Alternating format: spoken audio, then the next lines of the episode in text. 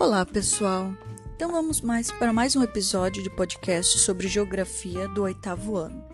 E vamos ver agora a regionalização por critérios históricos, culturais, socioeconômicos e geográficos.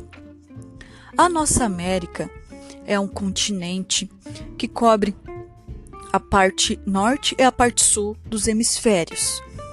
A gente conhece muito como os Estados Unidos, a chamamos de América, América do Sul, América Latina, mas a gente sabe distinguir o porquê desses vários nomes?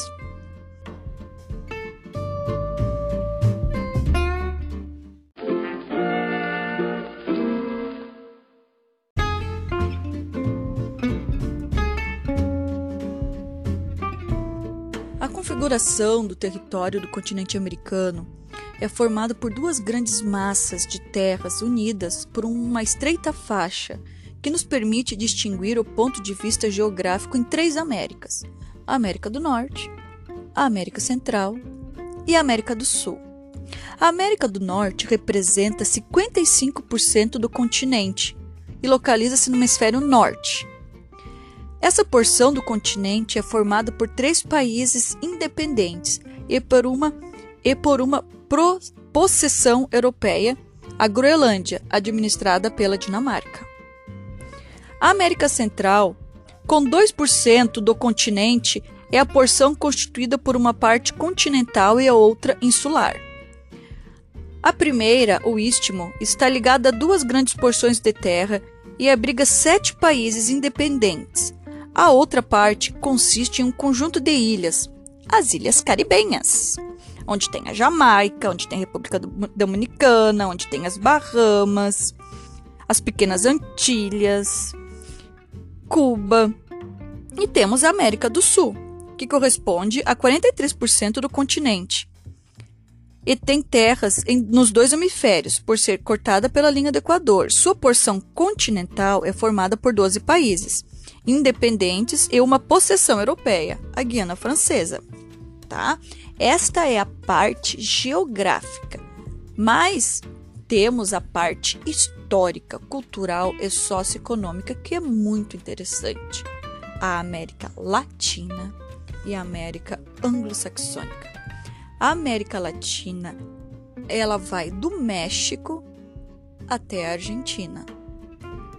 Por que, que ela é latina? Por ela ser colonizada pelos espanhóis e portugueses e ser uma colônia de exploração. O que, que significa isso?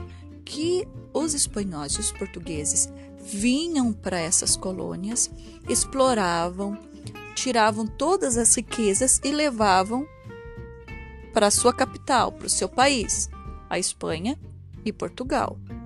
Já a América anglo-saxônica composta pelos Estados Unidos e Canadá, foi uma colônia de povoamento. Vieram os ingleses e os franceses, tanto para o Canadá quanto para os Estados Unidos, e ali se fixaram. Ali eles começaram a produzir e começaram a se desenvolver entre eles ali.